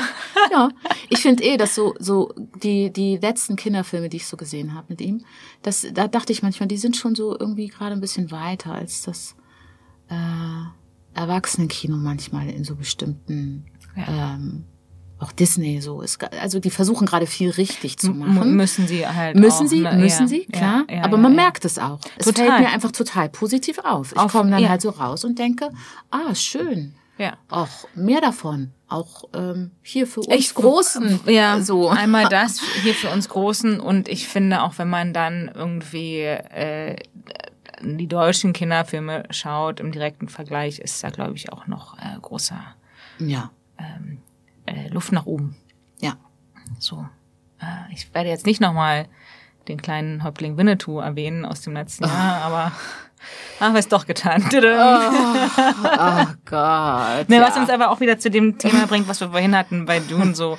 Ich verstehe einfach nicht, und ich habe das schon mal in einer anderen Folge gesagt, ich verstehe nicht, wie Leute da sitzen können und sich das angucken und nicht klar sein Ja. kann, dass das A nicht okay ist und B, dass es dem Publikum nicht auffällt und dass das Publikum das einfach immer noch so hinnimmt und nicht darüber spricht und nicht sagt, Leute, wir wollen das nicht mehr sehen.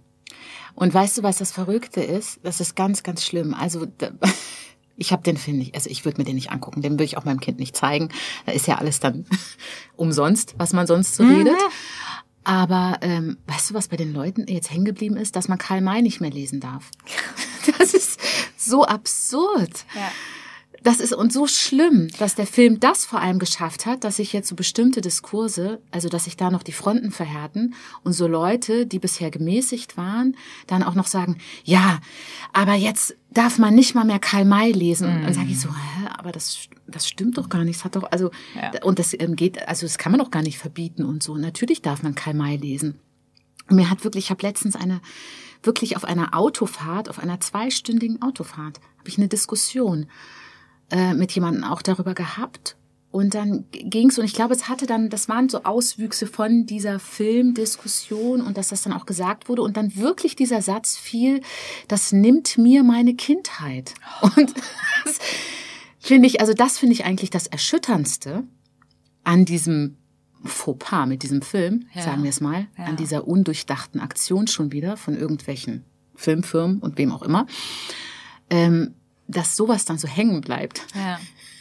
Ja. in der Bevölkerung, sage ich mal. Ne? Das ist doch schrecklich. Total. Aber auch spannend, wie die Leute das dann wieder auf sich selber beziehen. So, ne? Ja, also, das aber furchtbar. Mir aber weißt meine es, Kinder. Es gibt, What? so, also es gibt, es gibt so einen blöden Film und darüber eine berechtigte Diskussion und was hängen bleibt bei Tausenden von Menschen ist, man darf Karl May nicht mehr lesen und man will mir meine Kindheit nehmen. Das ist, Genau das ist das. traurig. Genau. ah, Ah, Ja, gut. Es wird sexy. Großartiger Übergang. schöne Überleitung. Uh la la. Uh, la, la. Uh la la. Welcher Film, oder ist dir ein Film eingefallen, der ähm, für dich die sexyste Filmszene hat, ohne tatsächlich eine Sexszene zu sein? Ja, da fiel mir sofort das Mädchen mit dem Perlohrring ein. Und ich glaube, es ist so, dass er sie malt. Ich weiß nicht, in wie vielen Sitzungen. Mm, Oder ob das eine Szene war, aber ich weiß noch, ich habe das so gut in Erinnerung, dass ich das das erotischste fand, was ich ähm, seit Ewigkeiten gesehen hatte. Mhm, mhm. Hast du es auch gesehen? Ja. Die, Ich habe auch irgendwo die DVD zu Hause. Ich habe sehr unter. ging dir das auch so? Ja, Ja, schon, ne? ja, Das war schon sehr ja, erotisch. total. Ja. Ich weiß auch nicht, ob so dieses, ne, das, dieses, so das Verbotene, also so dieses Wollen und nicht können und nicht dürfen, dass das auch da natürlich irgendwie Klar, das ist ja immer so, wenn die- reinspielt, genau. Ne? Das kommt natürlich dazu, aber ja, definitiv. Also die, sehr sexy. die Spannung, wenn nichts passiert, ist ja immer am größten. Und das ist ja eigentlich bevor das erste Mal was passiert und so. Das ist ja eh das Aufregendste. Aber ich habe das noch total in Erinnerung, dass ich so dachte, das ist so. ugh. Also, das ist wirklich.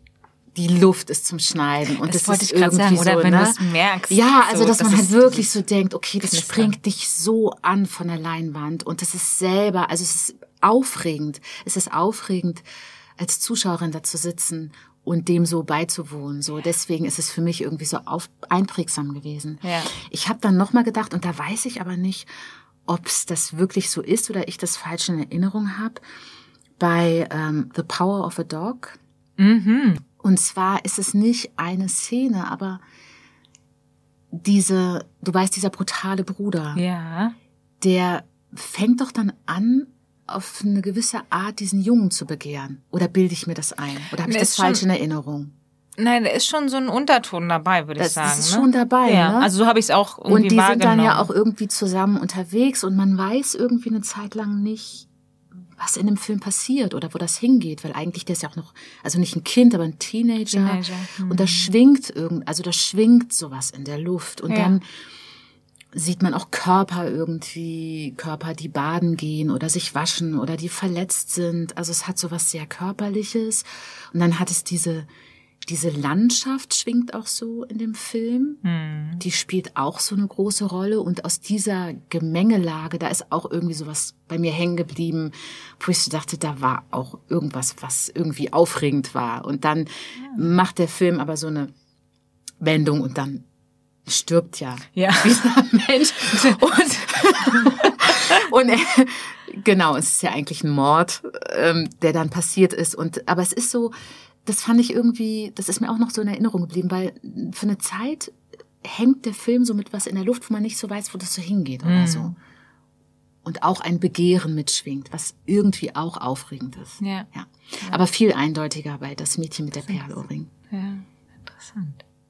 Wir bleiben äh, grob in dem Gefilde und zwar kommen wir zur Kategorie der Teenager.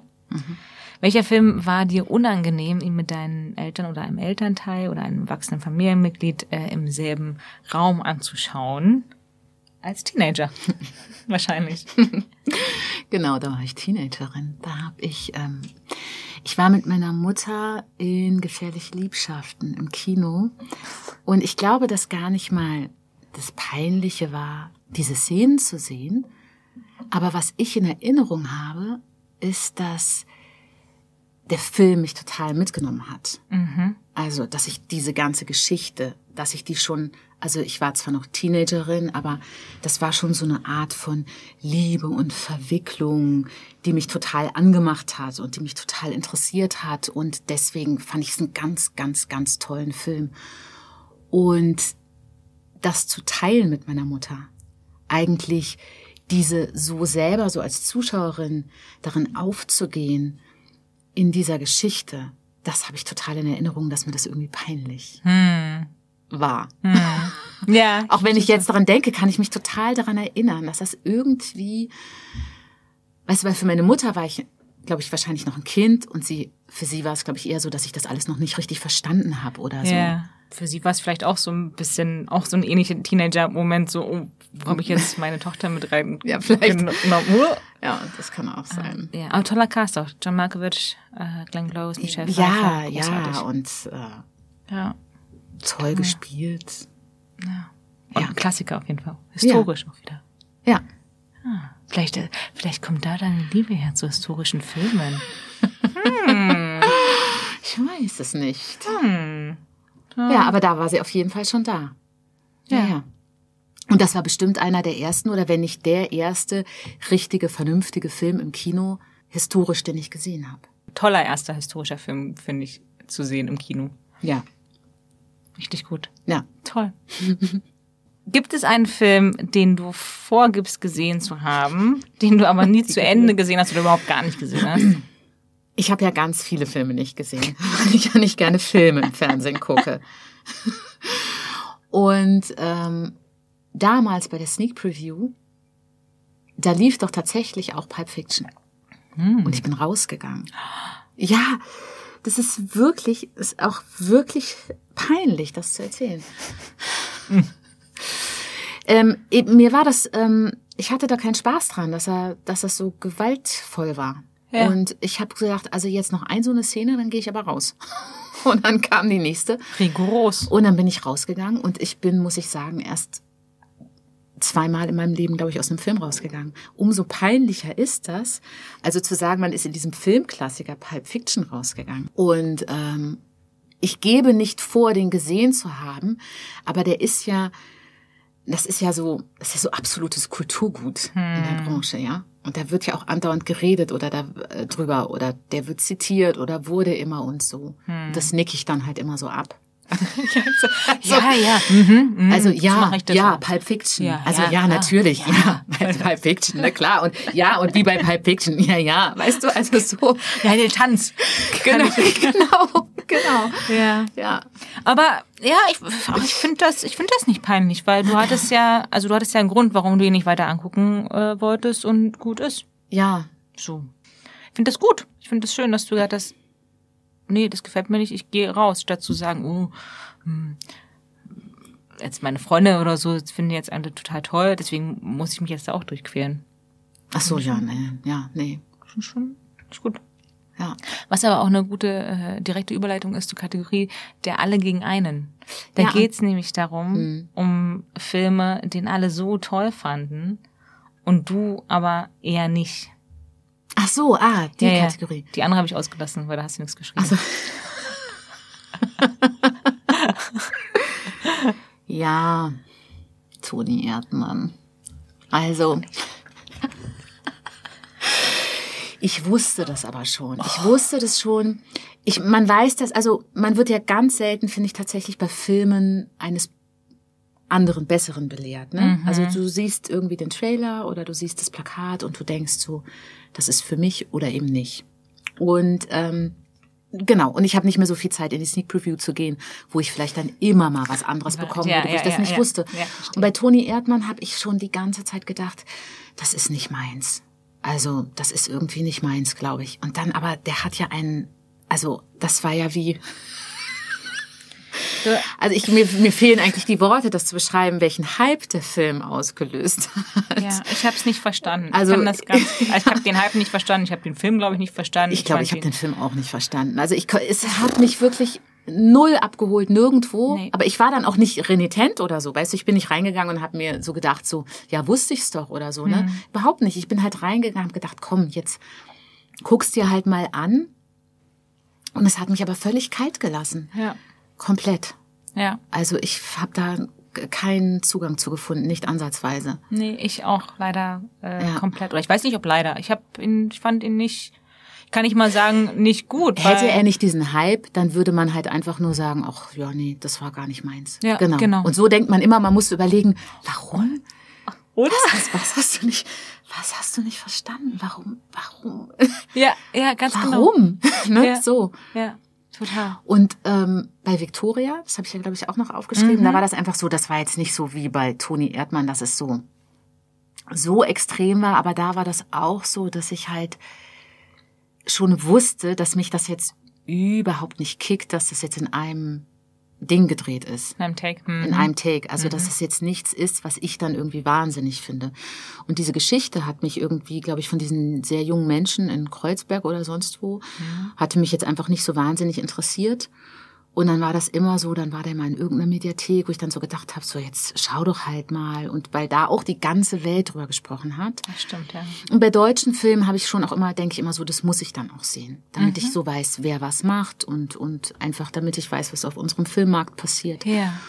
Und dann habe ich den auch irgendwann angefangen und da war ich aber nicht im Kino. Und da habe ich dann auch aufgehört, weil ich so gemerkt habe, also das kickt mich jetzt halt nicht, dass das halt einer ein Take ist. Ja. Das macht mit mir halt nichts. Na, ich könnte mir auch vorstellen, dass gerade wenn man irgendwie die Theaterbühne und Theatervorstellungen gewohnt ist, oder? Wo man Durchspielt. Du musst ja durchspielen, du hast ja nicht Wieder ein so, Take am ja, Sonntag. Sorry, ich ähm, und Take zwei. Genau. Das geht ja. Ihr, ne, für euch ist das ja, ihr kennt das ja. Ja, das stimmt. Vielleicht ist es auch irgendwas, was da mit reinspielt. Weiß ich nicht. Könnte, wäre jetzt mal so ja, meine, meine. ja, ja, das könnte sein. Also es war irgendwie, weil die, also die Story hat mich einfach nicht sonderlich interessiert und dann mal sozusagen die filmische Auflösung davon, nichts, was mich irgendwie, ja, wo ich so dachte, oh wow, ah, hammer, krass, wie machen die das oder so, ne? Mhm. Also, ja. Okay. Ich äh, möchte gerne mit dir über äh, die Geheimwaffe sprechen. Den kann, den kann ich nicht. Deine Antwort. Beide nicht? Du hast nur einen Ach, geschrieben. ich habe nur eingeschrieben. Ja. Ah, bei einem zweiten. Uh, ein zweiter. Eine, eine noch geheimere Geheimwaffe. Das ist ja Wahnsinn. Welcher Film ist Ah ja, also den Geheimtipp? kennst du auch nicht. Oh, auch nicht. Nein, also nein, nein, das bezog sich nicht auf dich, sondern auch du kennst den nicht. Ja, leider nicht. Nee. Ja, also weil wie gesagt, mit dem deutschen Film, also wir reden jetzt, ich rede von der Albaner. Und beim deutschen Film, ich habe halt eine Zeit lang mir jeden deutschen Film angesehen. Schön. Weil ich halt, ähm, genau, finde, vor allem muss man den deutschen Film sehen. Und es gibt ja, es ist ganz schlimm, es gibt ganz viele Leute, die sehen keine deutschen Filme aus der normalen Bevölkerung. Ich glaube, Und- Entschuldigung, dass ich dir ins. Wort falle, weil du gerade sagst, normale Bevölkerung, weil ich habe auch so ein bisschen das Gefühl, dass wenn du die, die, die, so die Kinoschlager, die großen Filme anschaust, das ist halt immer sehr ähnlich. Vielleicht schneide ich das auch raus, wenn du weißt, was ich meine. Du meinst, sie sind zu wenig gewohnt, sich verschiedene Sachen Ja, anzugucken? ich glaube ja.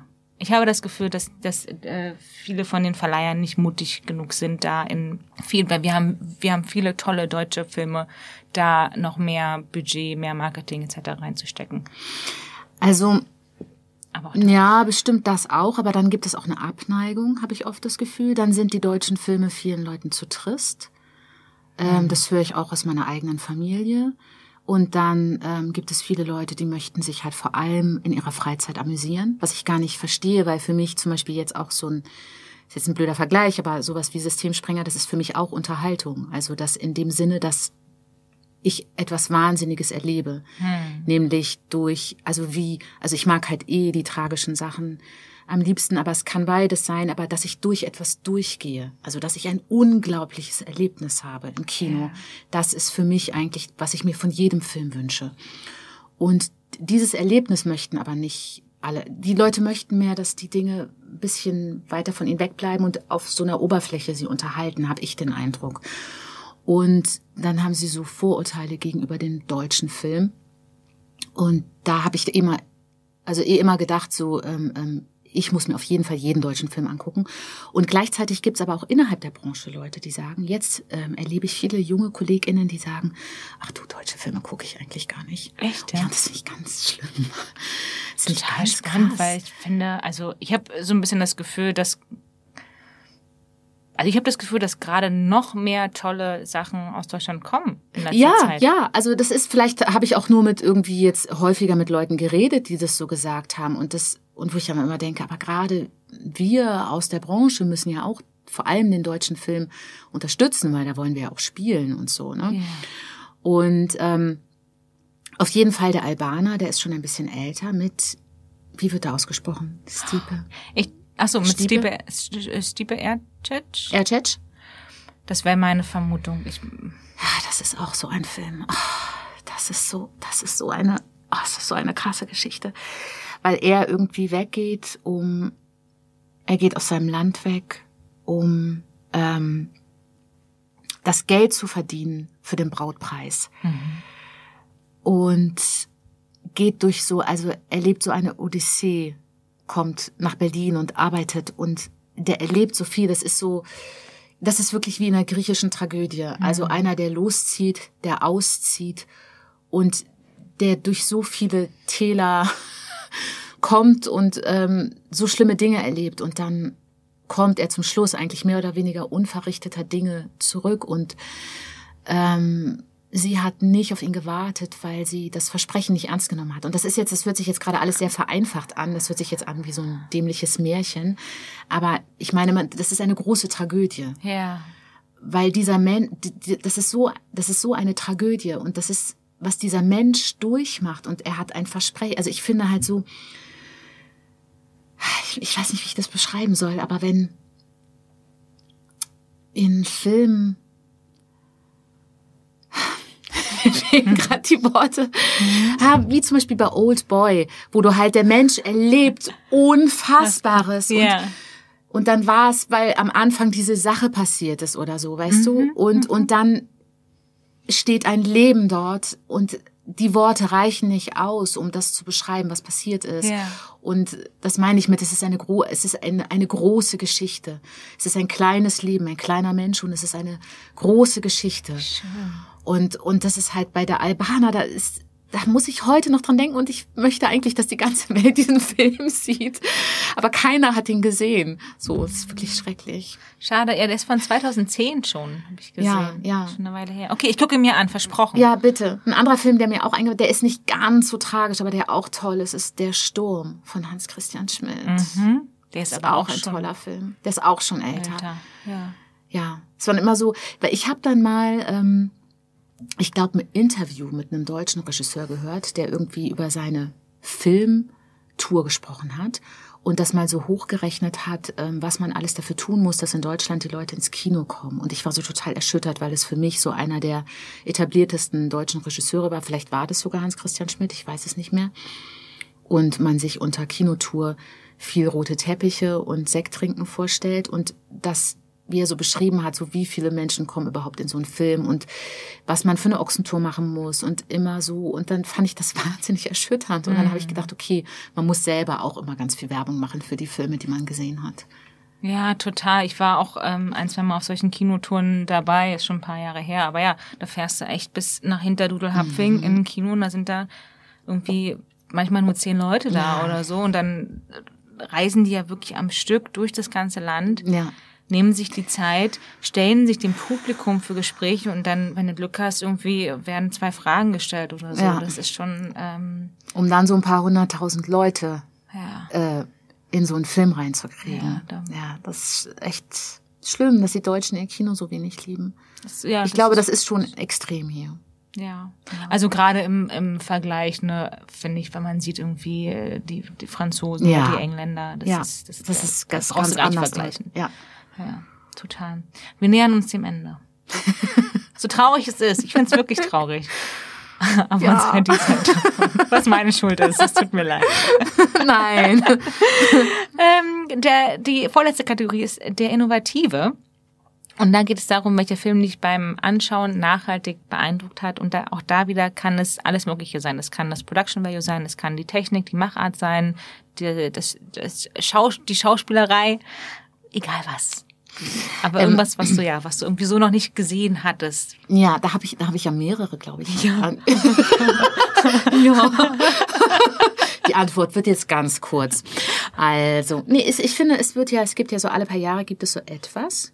Mhm. Und dann ähm, kennt man das noch nicht. Und das war zum Beispiel halt eben damals bei Andreas Dresen, dass man so dieses improvisierte Spiel vor der Kamera ähm, gesehen hat und das schon finde ich sehr beeindruckend war damals. Jetzt ist es natürlich schon inflationär und wird ganz viel gemacht und ganz viel benutzt und jetzt finde ich ähm, nimmt einen das also nimmt einen das gar nicht mehr so ein, hm. weil die dadurch wurde ja so eine Nähe geschah. Also man ist so reingezogen worden in die Geschichten. Ne? Und das war damals schon, da war ich auch, glaube ich, Anfängerin, ähm, war das schon, hat nochmal so einen neuen Raum eröffnet im Film wo ich jetzt so sagen würde, jetzt interessiert mich das eigentlich gar nicht mehr und dann habe ich gerne ein gutes Skript, ein richtig gutes, so zum Sehen.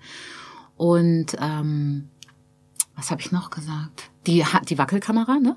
Das war, aber das ist hatte hat das Gleiche ausgelöst. Aha.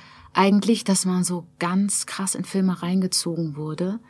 Damals kam das eigentlich aus Skandinavien, so mit den ganzen Dogma-Leuten. Könnte sein, ja. Oh, zum Beispiel ähm, Breaking the Waves. Mhm. Das war ja auch so ein Film, den man nicht ausgehalten hat, der einen ja total fertig gemacht hat. Und das war, glaube ich, auch diese Kameraführung, ja, die man stimmt. dann auch beim Fest sehr, hatte und oh. so. Und sehr dieses, dieses ganz äh, ungefilterte Spiel mit dieser Handkamera und also wo man wirklich auch rausgegangen ist aus dem Kino, fix und fertig war, ob dieser Erlebnisse, die man da hatte. Ja. Und was wirklich neu war, so damals. Und in, in den letzten Jahren hatte ich das eigentlich nicht mehr so. Und jetzt, wenn ich sage, ich habe, glaube ich, Systemsprenger noch genannt, weil da, ich fand halt, wie kann man mit einem Kind so arbeiten? Ja. Das fand ich zum Beispiel unglaublich beeindruckend. Und es ja. hat mich wirklich unfassbar beeindruckt. Das könnte ich jetzt aber auch noch mal zu Natalie Portman und Leon der Profi sagen. Stimmt. aber Stimmt. die ist auch ein amerikanisches Kind, also vielleicht, ja. die sind ja auch noch mal so anders ja, aber fokussiert. Ja. Obwohl das war auch ihr erster Film. Ja, bei mir geht's da auch, ähm, ich glaube ähnlich wie dir, wenn du auf das Kind äh, darauf anspringst, weil mich tatsächlich, und das ist auch, das ist auch vollkommen klar, aber es sind Kinder. Ähm, mich, manchmal reißen mich Kinder aber einfach raus, weil sie halt noch nicht so spielen können. Mhm ich hoffe, es liegt nicht zu böse, aber es sind halt, also nee, und und es nee. ist bei bei äh, Helena zum Beispiel oder auch bei ähm, bei Natalie Portman, das sind halt kleine Schauspielerinnen. Ne? Genau. So, die sind genau. in ihrer komplett in der Rolle drin. Da merkst du nicht mehr, dass es ein Kind ist, was versucht, eine Rolle zu spielen. Ja. Und trotzdem muss man ja aber mit ihnen sehr gut schauspielerisch gearbeitet haben. Und da habe ich dann auch so ein paar Podcasts, glaube ich, gehört, wo das mal Thema war. Und das fand ich auch total interessant, was dann darüber erzählt wurde, über die Arbeit, die einfach sehr genau, sehr intensiv, also klar, muss ja und so, der ist jetzt nicht durch Zufall entstanden, der Film, aber das fand ich schon sehr beeindruckend. Ja. ja. Also, ja. Wir haben so viele Ähnlichkeiten. Ich. So, dann kann es ja nur sehr einfach sein für dich, dich jetzt zu entscheiden. Oh mein Gott, ist das jetzt diese letzte Kategorie? Der allerletzte. Ich kann ja auch, ähm, ich hatte letzte Mal ähm, noch einen anderen Gast hier und der hat sich ein schönes Szenario vorgestellt. Und das fand ich total interessant, wie man, um diese Frage zu beantworten, weil es Ja. halt natürlich so schwierig ist, sich für einen Film zu Ja. entsch äh, entscheiden. Den allerletzten, den, den einen absoluten, ultimativen, unersetzlichen Last-Film Standing. Ist, eine, ist eine kleine Fangfrage. Ich gebe es zu.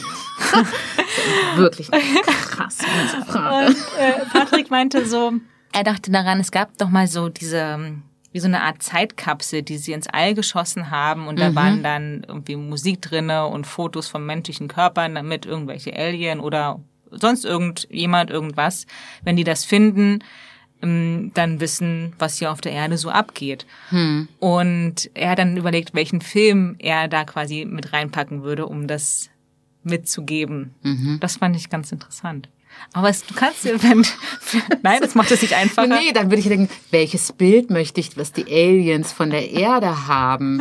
ähm, welchen Eindruck möchte ich im All hinterlassen? Okay, okay. Hm, ich überlege, was kann man denn noch machen? Ähm, na gut, und wenn du nur noch, wenn du nur noch einen Film jedem Tag schauen müsstest? Ja, das habe ich auch überlegt. Das ist ja auch eine schreckliche Vorstellung, oder? Also welchen Film möchte ich jetzt immer, immer wieder sehen?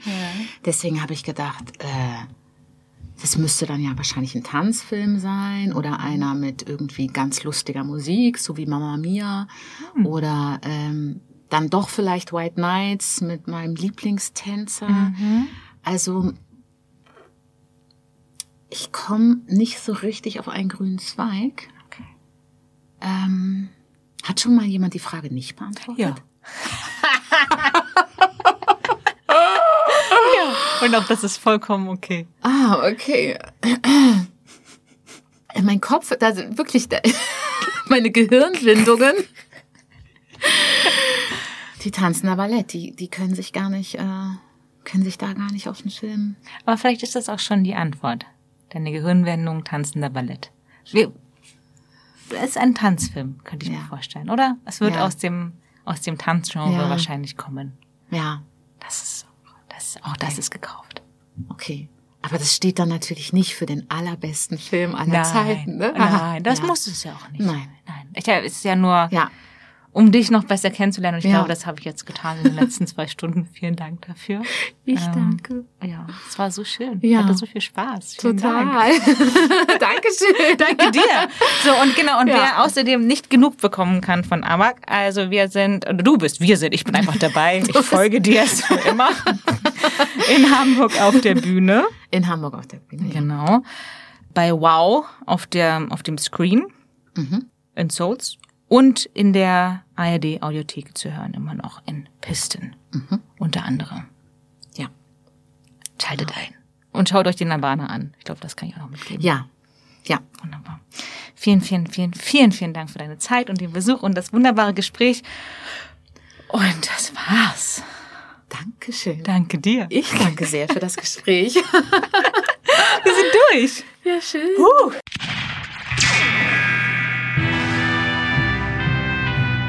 Das war The Last Film Standing mit Abaxa Fairat. Ich hoffe, ihr habt euch gut unterhalten gefühlt und hört euch bei Gelegenheit das Hörspiel Pisten an.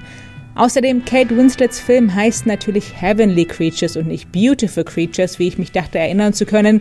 Wem es aufgefallen ist, herzlichen Glückwunsch auch, du bist ein Nerd. Yay! Nächste Woche geht es weiter mit einer neuen Folge und Fabian Busch besucht uns im Studio. Bis dahin alles Gute und nicht vergessen in den Worten von Vincent Vega, Now if you'll excuse me, I'm going to go home and have a heart attack.